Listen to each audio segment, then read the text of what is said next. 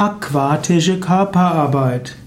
Aquatische Körperarbeit ist eine Körperarbeit im Wasser. Aqua heißt Wasser. Aquatische Körperarbeit heißt etwas zu tun im Wasser. Aquatische Körperarbeit äh, ist eine ganzheitliche Massageform in körperwarmem Wasser. In der aquatischen Körperarbeit kommen Massage zusammen, Gelenkmobilisation, Muskeldehnung und auch Atemarbeit. Der Körper wird auf Händen getragen, er gleitet schwerelos durch das warme, wohltuende Wasser und dabei werden bestimmte Massagegriffe ausgeübt.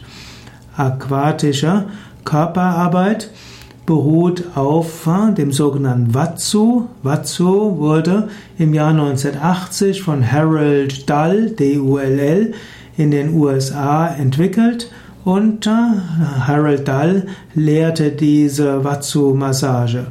Dabei muss das Wasser 35 Grad warm sein und dabei soll die Lebensenergie des Menschen zum Fließen gebracht.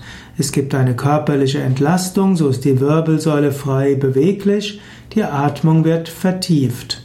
Die aquatische Körperarbeit hilft, dass der Patient sich ganz entspannen kann. Es muss ein großes Vertrauen herrschen zwischen Patient zu Therapeut und Körper, Geist und Seele kommen zusammen.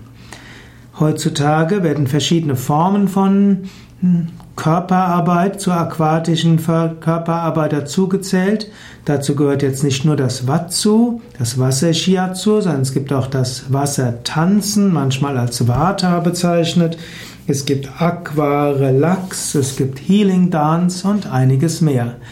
Aquatische Körperarbeit ist kein geschützter Begriff und so verstehen verschiedene Therapeuten unterschiedliches unter aquatischer Körperarbeit.